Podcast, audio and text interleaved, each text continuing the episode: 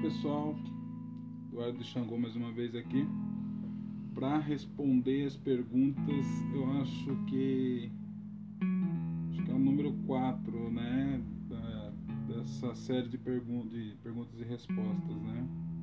Só uma coisa, vocês me acompanham há algum tempo. Lógico que eu não sou ninguém nesse, nesse meio de pai de santo aí, popstar aí. É, gostaria só de manter uma, uma proximidade, né? Com as pessoas, os adeptos da religião, né? É, pessoas têm muita dúvida ainda, é, mas vocês não sabem da minha história. Eu vou fazer um vídeo junto com a Eli, com a mãe Eli, né, que é minha namorada. É, ela também dirige teatro, né, coisa e tal. Ela manja dessas coisas, vai me ajudar para eu poder contar quem eu sou, de onde eu vim, né, qual que é a minha caminhada, para vocês entenderem um pouco mais sobre sobre a minha pessoa, né. Gente, eu moro perto de uma avenida, então barulhos são constantes.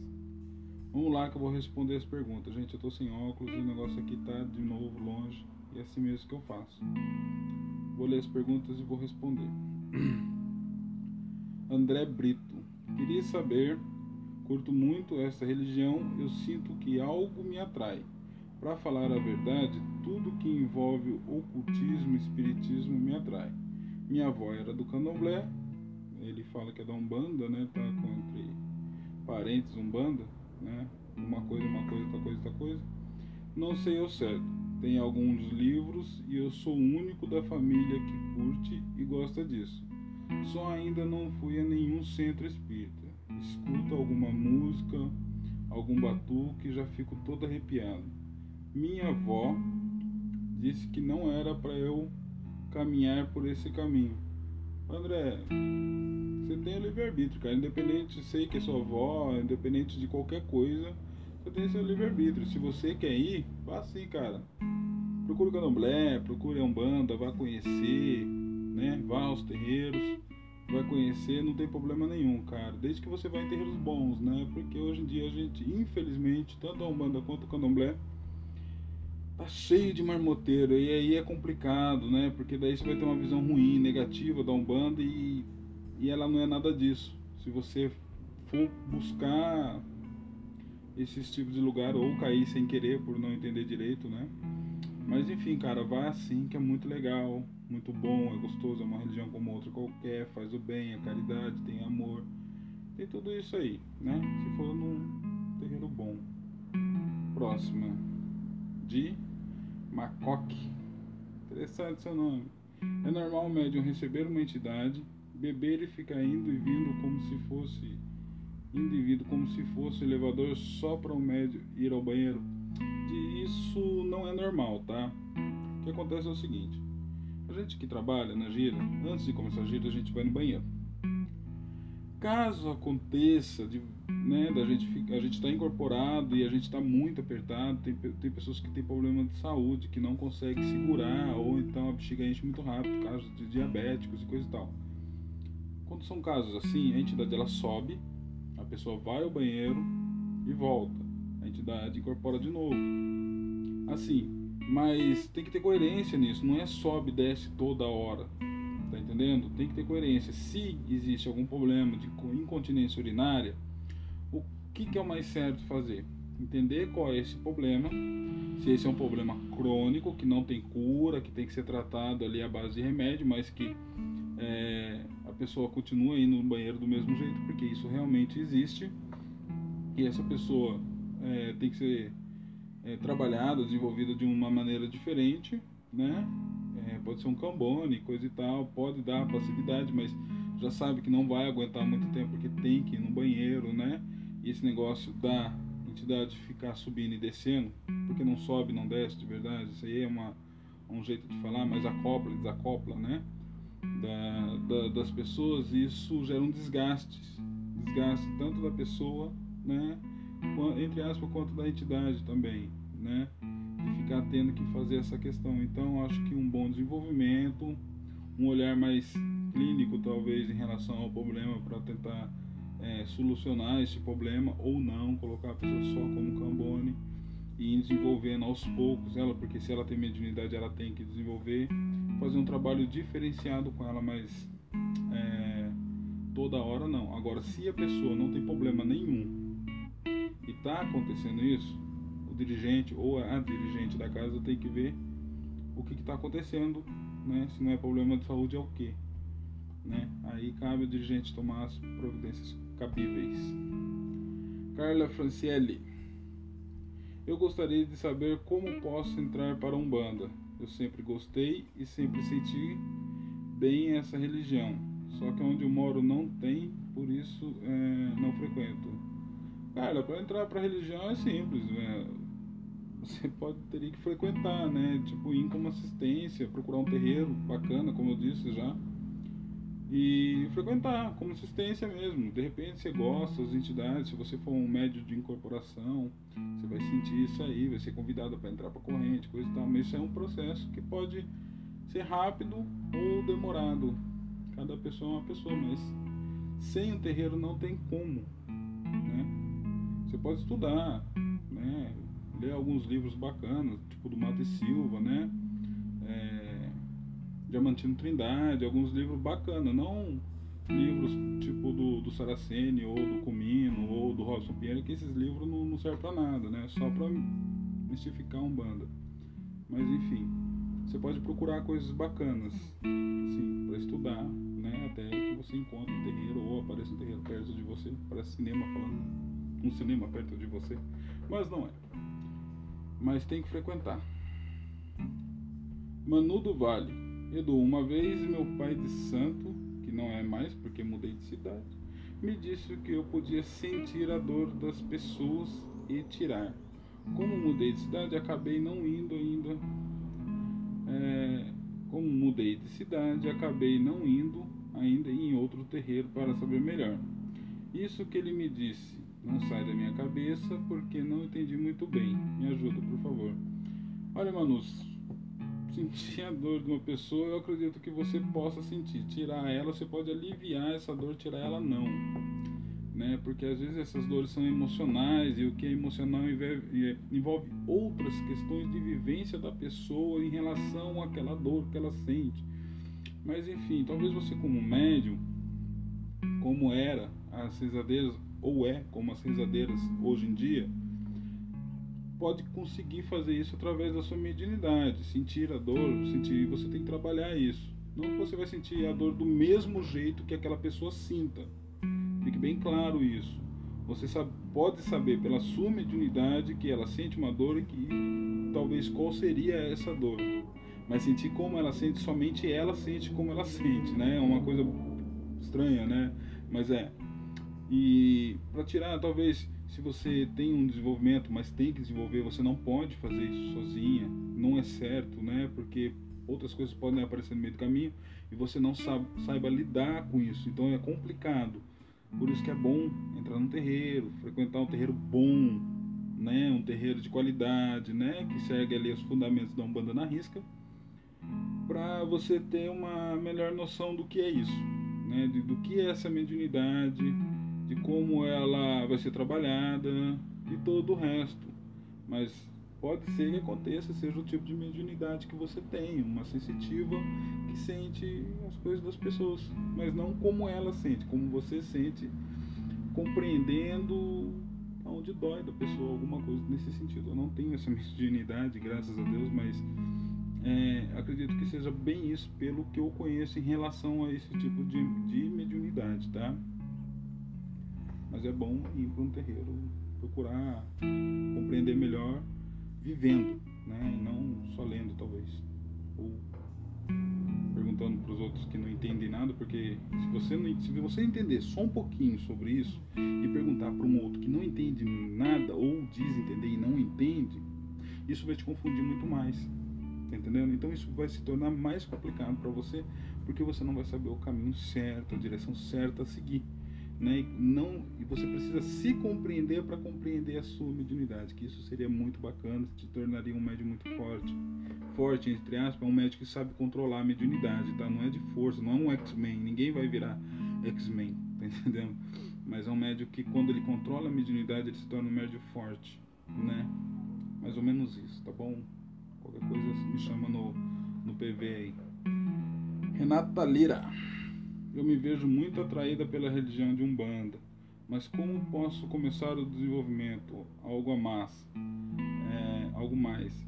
A, principalmente me encontrar em, em, algum espaço. Renata, tem que. Renata Lira, já gostei do seu nome, Lira. Mas enfim, é, tem que procurar, Renata. Você tem que ir nos terreiros, assistir as giras, né, conversar com as pessoas de terreiro, não só daquele terreiro que você for, mas fazer amizade nesse, nessa comunidade de umbanda, assim, sabe? Aí você consegue ter mais noção do, do que fazer, mas para desenvolver, primeiro você tem que entrar numa corrente mediúnica, não tem como desenvolver sozinho, ou só você e mais uma pessoa, você precisa de um pai ou uma mãe de santo. Eu não gosto muito desse nome, eu uso, mas não, não acho bacana, sabe? Mas é o senso comum. Então, para facilitar as pessoas, é, eu acabo usando o título. Como diz o Sérgio Anatel, né? Quem gosta de título é time de futebol. Mas é verdade, mas. Vocês entenderam. Então, mas você precisa disso aí. Né? Para desenvolver melhor, você precisa de uma corrente mediúnica. É, Thaís Santo, Santos, como saber se está na hora de eu desenvolver? Na hora da consulta, as entidades me chamam para entrar, mas ainda estou insegura. Thaís, a sua insegurança é totalmente normal para entrar num negócio aqui embaixo que eu vou falar daqui a pouco. Como você vai saber se está na hora de desenvolver? Thaís, eu vou contar uma coisa para você muito legal. Você nunca vai saber da hora que você vai ter que desenvolver. A hora que você entrar para uma corrente é a hora que você tem que desenvolver. Muitas pessoas ficam falando, ah, mas não é a hora certa. Mas quem sabe a hora certa não somos nós, somos nós, são as, as entidades né? E o, os espíritos maiores que essas entidades ainda, porque tem uma hierarquia muito grande ainda e tal. É eles que sabem a hora. Então, nós não sabemos nada. A hora que você entrar para desenvolver é a hora certa, tá? É, a insegurança é normal, tá, Thaís? Isso todo mundo passa, eu passei, todos os pais de santos, mães de santos que eu conheço passaram por isso no começo. Priscila Cheryl, Yansan Nira é a mesma missão do balé, ou cada um é diferente? É, até onde eu sei, cada um é cada um. Porém, eu sou de Umbanda e na Umbanda não tem é, essas questões de, de caminho. São qualidades diferentes aí, Onira, como a moça já falou. Mas na Umbanda não existe qualidade, tá? Ou é Yansan, é Yansan mesmo, entendeu? Na Umbanda não existe isso. É, Jé Oliveira, como faço um pedido ao Xum para me dar um filho? Já, isso aí é complicado, já. Porque isso aí não é uma coisa muito simples, não. Porque isso aí. Deixa eu dar uma olhada aqui. Isso é uma coisa que pode tra trazer coisas boas e ruins, porque tudo tem o seu tempo, né? Existe algumas coisas que podem ser feitas sim, mas cada caso é um caso e tem que ser estudado muito bem. Pai de santo que sabe fazer as coisas certas, ele ele quando ele tem uma ética, né? Ele segue uma ética. Ele vai sentar e vai conversar com você direitinho sobre isso, para saber como é que faz. Não mata bicho, nada disso, mas são questões de ética que dirigente de um bando tem que ter para poder fazer uma uma, uma coisa dessa que vai gerar um filho, uma responsabilidade. Um pai de santo que faz né, um banho que pode dar certo ou não quer dizer que vai dar certo. Um banho, por exemplo, né, nos casos aí, é um banho que vai nascer uma criança, o pai de santo ali que fez essa criança nascer também é responsável pela, pela aquela criança.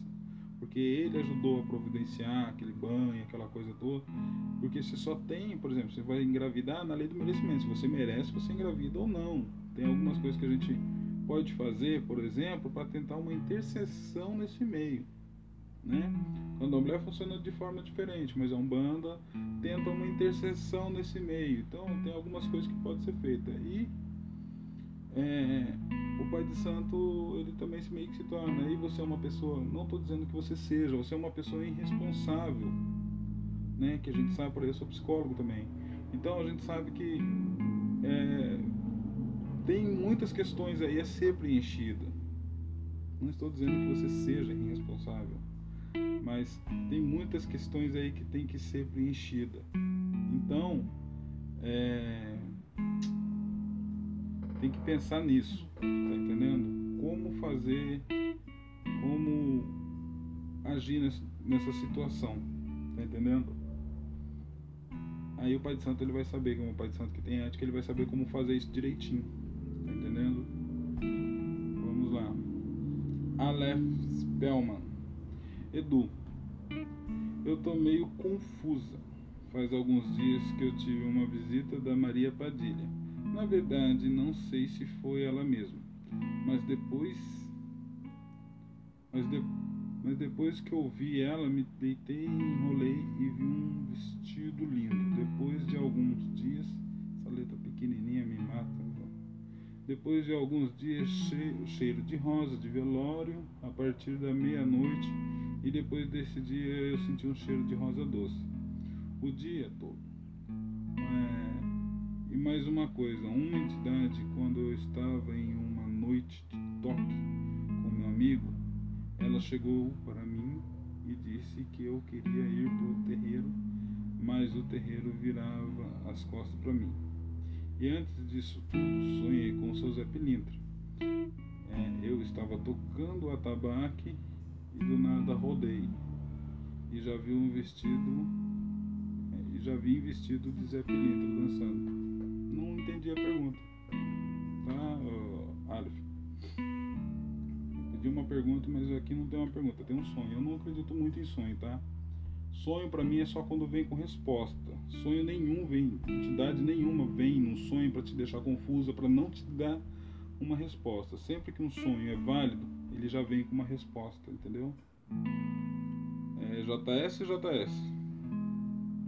Como saber se eu tenho algum santo? JS. JS, todo mundo tem um santo. Pronto, tá respondido. Letícia Rocha.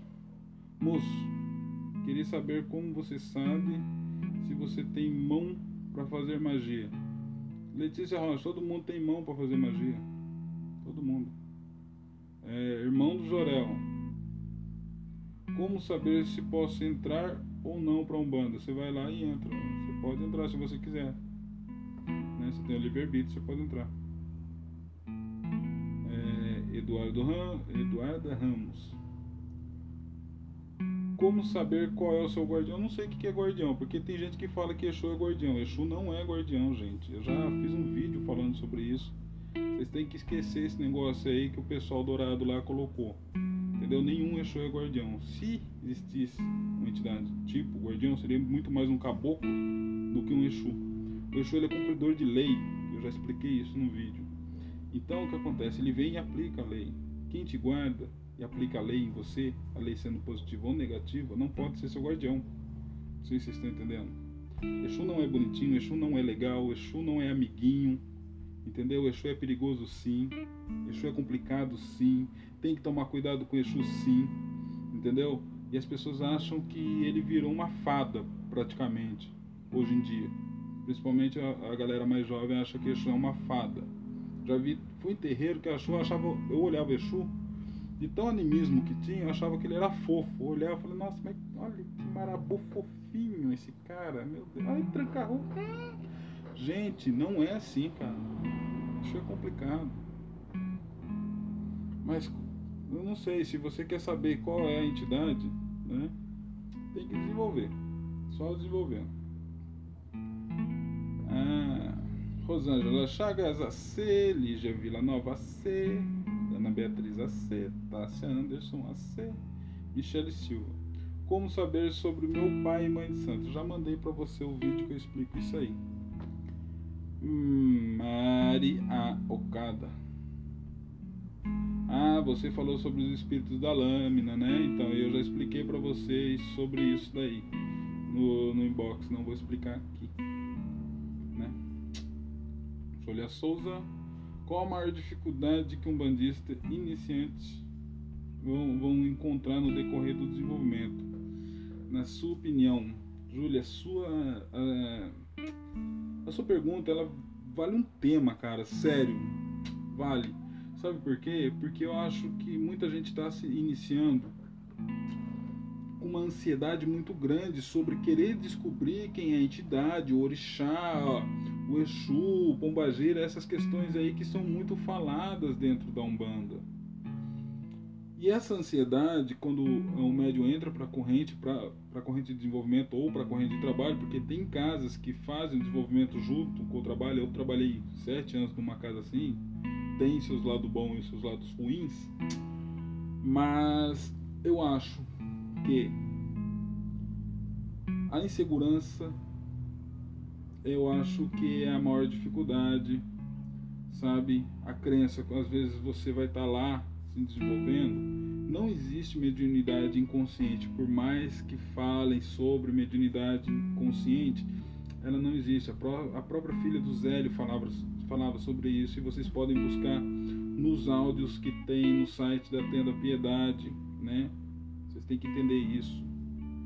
É, ela fala que não existe. Existe é, é, consciente e semiconsciente. Eu ora sou consciente, eu ora sou semiconsciente há 18 anos, com todas as entidades. Enfim, a insegurança eu acho que é o mais difícil, porque a hora você vai estar incorporada, só que você vai estar vendo tudo, você vai estar sentindo tudo, inclusive cheiros, você escuta tudo, né? Se alguém passar perto de você, você é incorporado, você vai sentir passar alguma coisa perto de você.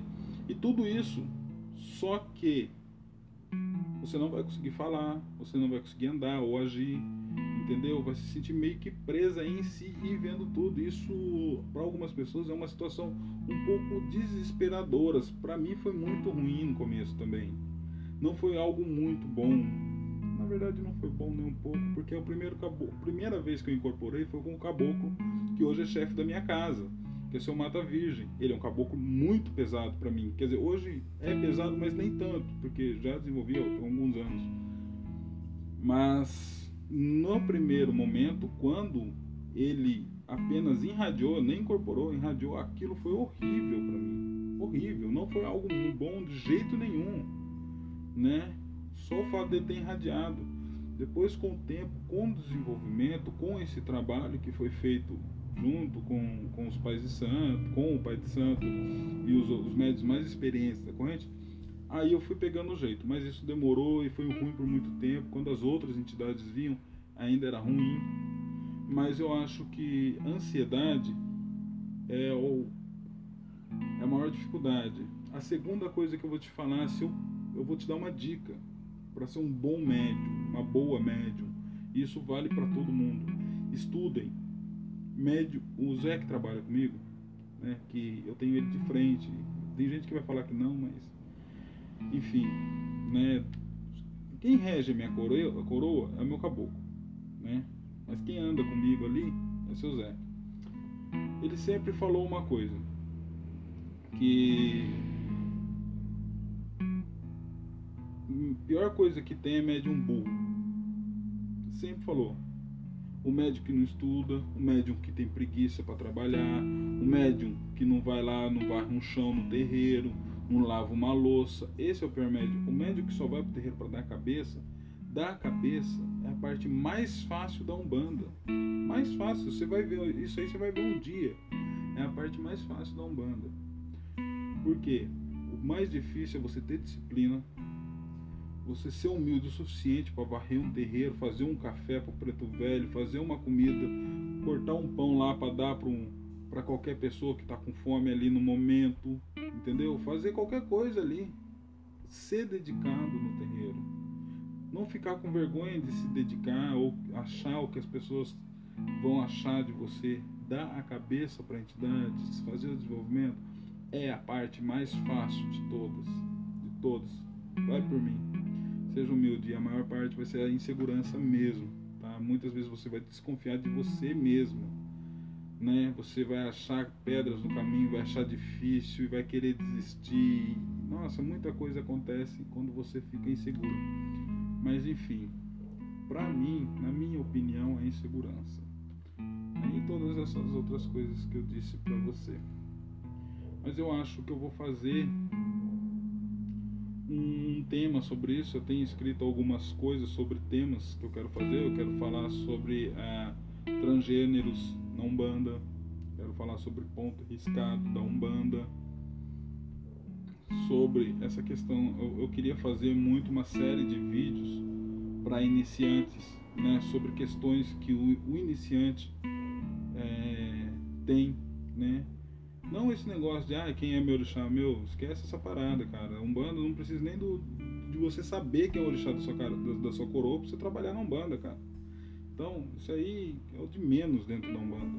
Sinceramente, é, é o de menos. A gente sabe, mas lá no futuro, sabe? Mas eu quero fazer isso aí. Se vocês tiverem ideia, me, meu, me chama.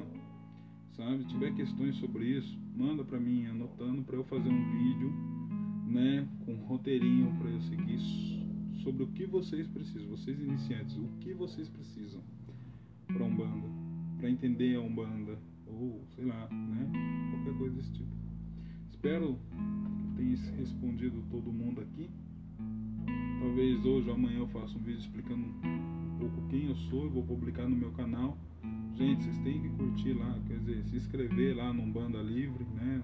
Do Xangô lá no canal eu sou, junto com outras pessoas, junto com o pai Eduardo Fabiano, junto com o Caio de Luango, junto com a Karina é, e outras pessoas, eu sou, também sou idealizador da Umbanda Livre, que é um projeto muito louco que a gente tem aí, sabe? Bem político, mas cada um no seu quadrado. É, vocês têm que se inscrever lá, ativar o sininho, tá bom? Não é questão que eu quero deixar ficar famoso, coisa e tal, igual os caras tá fazendo aí não, meu. Mas eu acho que a Umbanda de verdade tem que ser falada, deve ser falada, né? Sem é, esse. É, como diz, esse floreio todo que eles estão colocando na Umbanda. A Umbanda é um pouquinho mais dura que isso. Mas enfim, um abraço a todos, que Oxalá ilumine o caminho de vocês meu Pai Xangô esteja sempre à frente de tudo. Axé, meu povo.